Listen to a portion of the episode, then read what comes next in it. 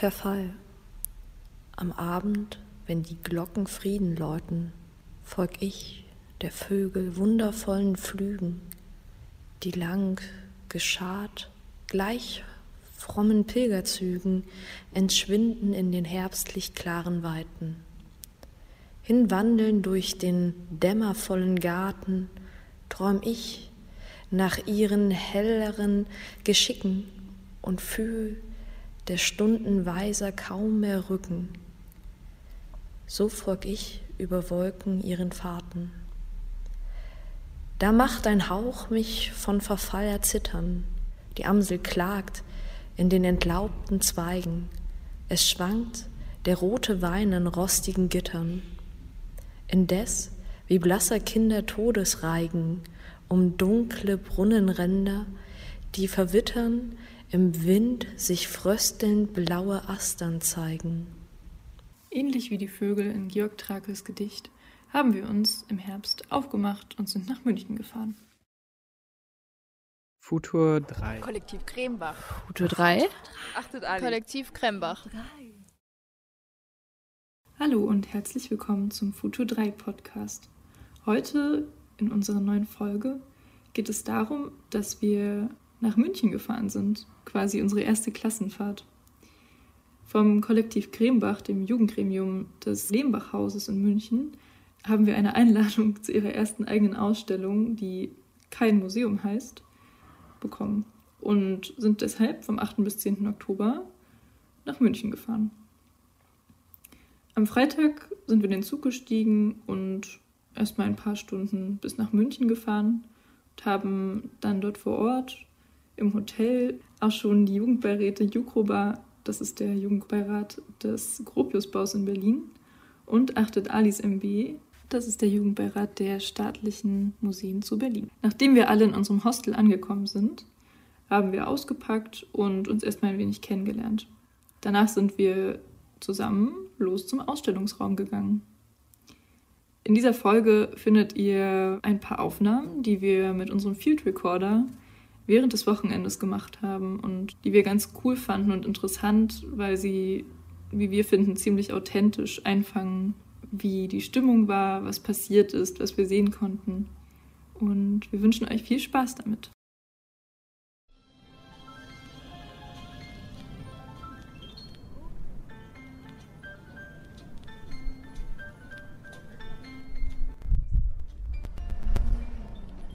Sind angekommen im Hotel Augustin München, sind zufrieden mit den Zimmern und starten in den Abend im Lehmbachhaus und freuen uns auf ein gemeinsames Abendessen mit den anderen Jugendbeiräten.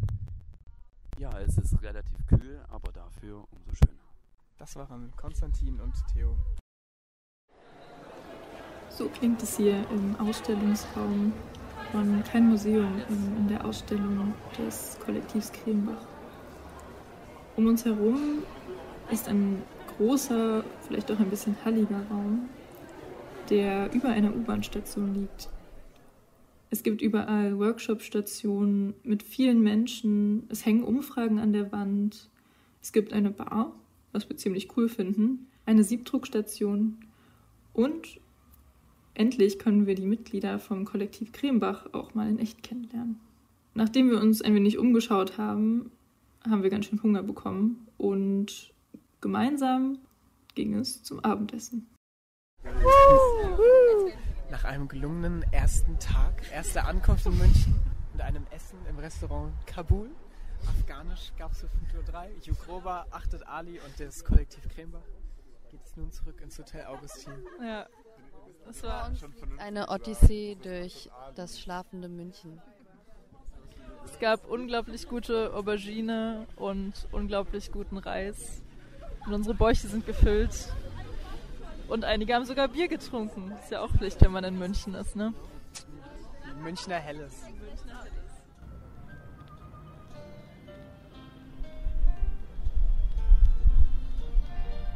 Ein neuer Tag ist angebrochen und an diesem Tag, dem Samstag, hatten wir zuerst alle ein bisschen Freizeit, konnten uns ein bisschen München anschauen und nach dem Mittagessen ging es dann auch schon wieder in den Ausstellungsraum. Dort hatten wir geplant, eine Art Plenum mit den anderen Jugendbeiräten zu machen, bei dem es vor allem um die Themen Finanzen, Organisation, Zukunftsgestaltung, unseren Aufbau und unsere Strukturen und unsere Zukunftsmöglichkeiten ging. Was Wie geht's euch allen? Genau. Na klar, gibt es Probleme innerhalb der Gruppe. Das war für uns eigentlich sehr wichtig und sehr interessant, weil es doch ganz gut ist, sich mit anderen und ihren Erfahrungen austauschen zu können und voneinander zu lernen und ähm, sich miteinander Strukturen und neue Ansätze zu überlegen.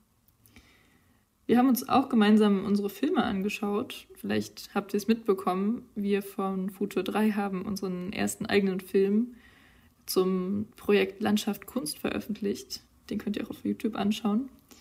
Den haben wir uns gemeinsam angeschaut und auch Achtet Alice hat einen Film präsentiert, genauso wie einen Film über Barrierefreiheit. Darüber konnten wir auch gut reden. Und später gab es Workshops, die wir dann an freien Stationen gemeinsam machen konnten. Aber welche Stationen gab es eigentlich? Man konnte nähen, wir konnten Siebdruck machen, es gab eine tolle Teppichknüpfstation und es war auch möglich, Skulpturen zu machen, die Wände zu bemalen, natürlich auch zu schaukeln und eine interaktive Kunstinstallation zu besuchen, die uns auch ziemlich beeindruckt hat. Martha und Theo sind wieder mit ihren Recordern rumgegangen und haben ein paar Interviews geführt, die ihr jetzt anhören könnt. Okay, ich sitze hier gerade mit Karina in der U-Bahn-Station Königsplatz. Wir befinden uns im Ausstellungsgebäude vom Lehmbachhaus in der Zwischenetage unter der Erde. Und Karina ähm, hat Lust, uns ein bisschen zu erzählen, wie Ideen gefunden werden innerhalb des ähm, Krembach Kollektiv Krembach. Ja. Genau. ähm, und da kannst du einfach mal losschießen. Du meintest, dass ähm, eure Ideenfindung ganz interessant sei, so wie ihr zu einer Idee kommt und wie ihr schafft, die Ideen umzusetzen und eben auch realistisch zu halten und äh, nicht gleich vor Inspiration überzuquellen. Genau, leg mal los. Genau, also was ich ganz interessant finde bei uns bei der Ideenfindung ist so, dass wir, also wir sind sehr viele im Kollektiv, ähm, also so ein Kern, der eigentlich, also so von 18 Leuten, der so immer dabei ist. Und ähm, dementsprechend dauert es halt auch länger, äh, Entscheidungen zu fallen. So. Aber wir machen immer, e, also immer eigentlich alles sehr demokratisch. Also deswegen, dementsprechend dauert es halt immer ein bisschen länger bei uns als vielleicht bei anderen äh, Kollektiven. Ähm, weil wir halt wirklich auch jede irgendwie jeden Gedanken irgendwie mit einfließen lassen wollen. Und das macht es aber irgendwie im Endeffekt dann doch immer so viel, viel toller, so was wir dann machen, weil so es ist dann nicht nur so die erste Idee, die dann so die ersten drei hatten, die gut waren, sondern dann auch die Ideen, wo man sich am Anfang denkt, so, hm, ja, ich weiß nicht, und dann machen wir es. Und dann, und dann kommt es irgendwie alles zusammen, so die Ideen von 18 Leuten irgendwie so. Und dann, man muss natürlich auch Kompromisse ähm, irgendwie machen teilweise, äh, weil natürlich nicht jede einzelne Idee so, so 100% funktioniert. Ähm, aber ja, also ja. Und ähm, hast du das Gefühl, dass ihr aus einem großen Pool von Ideen schöpft? Also gibt es schon genug so ähm, Visionen innerhalb eures Kollektivs oder ist, fällt es manchmal eher ein bisschen mager aus, dass ihr euch ein bisschen, wenn ihr jetzt sozusagen finanziert seid, dass ihr dann eher Schwierigkeiten habt, auch das alles zu investieren und eben auch ähm, umsetzen zu können? Oder quält ihr da eher über vor Ideen? Also ich würde sagen, wir haben schon sehr, sehr viele Ideen immer. Ähm, wir sind schon eine Truppe von vielen kreativen Leuten. Äh, deswegen funktioniert das eigentlich immer ganz gut. Und ähm, natürlich muss man dann halt immer schauen, so was geht und auch finanziell, äh, weil wir halt nicht unabhängig sind. So, wir haben nicht von uns selber so das Geld, was wir dann benutzen müssen, sondern müssen schauen, äh, würde das uns überhaupt genehmigt werden? Ist es irgendwie so ein, ist das unsere Idee vielleicht ähm, für unsere GeldgeberInnen sozusagen ähm, überhaupt äh, valid so genug? Ähm, deswegen ist natürlich immer schwierig in so ein Abwägen und dann muss man halt auch warten, schauen, bis die Nachricht, also die Antwort wieder zurückkommt. Ähm, aber bis jetzt hat es ja ganz gut funktioniert. und ähm, so einen Kreis von sehr kreativen jungen Menschen. Ähm, hast du eine Idee, wie man das Ganze so ein bisschen heterogenisiert, also diversifiziert, also dass es eben nicht nur alles in eine Richtung strömt, sondern eben zu Themen Barrierefreiheit und dass man versucht eben auch Menschen zu inkludieren, die jetzt vielleicht nicht an dem Ideenfindungsprozess an sich beteiligt sind. Also hast du da irgendwie einen Tipp für uns mhm. als Kollektiv? Ja, also das Ding ist halt, dass wir, ich würde sagen, wir sind als Gruppe schon eigentlich auch sehr divers, so egal ob äh, Herkunft, äh, Alter eigentlich auch. Also so die Jüngsten sind bei uns 14, 15 und der Älteste irgendwie 26 so und ähm, egal ob noch in der Schule, im Studium, in der Ausbildung, egal was oder halt einfach auch gar nichts und einfach arbeitend. Ähm, also ich glaube dadurch, dass wir einfach alle irgendwie so woanders herkommen irgendwie, also nicht jetzt so vom Ort her, sondern halt so wie wir aufgewachsen sind oder einfach alles, was irgendwie uns ausmacht so als Menschen, ähm, das macht irgendwie diese ganze Diversität irgendwie. Ja. Ja, das klingt doch vielversprechend. Äh, ich danke dir für deinen Input, Karina. danke dir fürs Interview.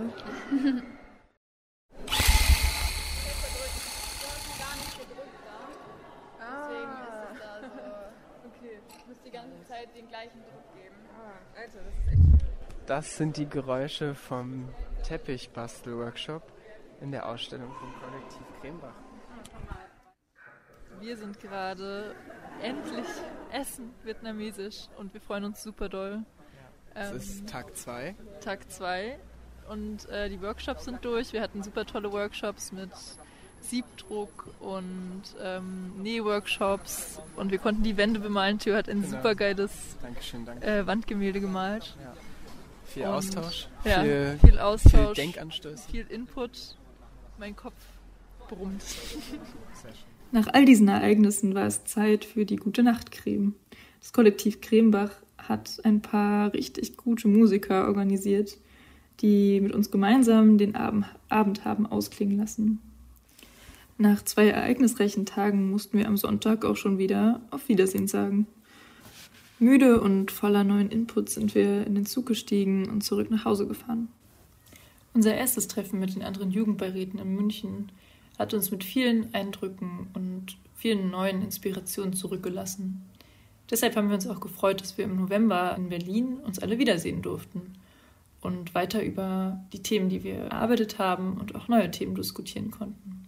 Im Anschluss findet ihr einige Interviews, die in dieser Zeit entstanden sind, also mit ein wenig Abstand und dafür in Berlin. Ja, wirklich mal irgendwie kleine Modelle zu entwickeln oder halt das Format auch wirklich direkt halt so ein so ein richtig intensiver. Okay, Paul, wir sitzen jetzt hier gerade im Kruxusbau und ähm, ich frage dich einfach mal, was du hier so mit deinem Gremium schon geschaffen hast oder was ihr hier so treibt. Ähm, ja, hallo. Ich bin Teil des jungen Gropiusbaus. Wir sind eine Jugendgruppe am, am Gropiusbau, wie auch Futur 3 bei euch in Dresden. Und ähm, wir haben ein ähnliches Konzept wie Futur 3 bei uns am Haus im Gropiusbau. Nur dass es geht bei uns im Vorrangigen immer darum, wie schaffen wir es, Jugendliche, die halt vielleicht noch nicht so richtig mit sich mit Kunst auseinandersetzen, auch ins Haus zu bringen.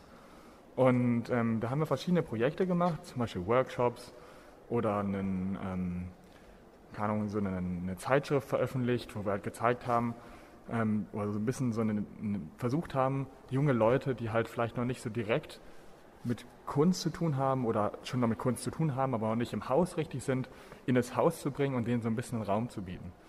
Uns war es wichtig, in sozusagen, dass das Haus an sich ist ja immer sehr stationär und hat immer viele, ja, viele Künstlerinnen, die halt immer ihre eigenen Themen mit einbringen. Aber selten ist es so gemacht für Jugendliche, für Kinder und es ist mehr so ein, schon ein Thema für eine bestimmte Community. Und uns war es wichtig, sozusagen auch die Jugendlichen, die wir ja mit unserer Gruppe sozusagen repräsentieren, auch so ein bisschen ins Haus einzuladen.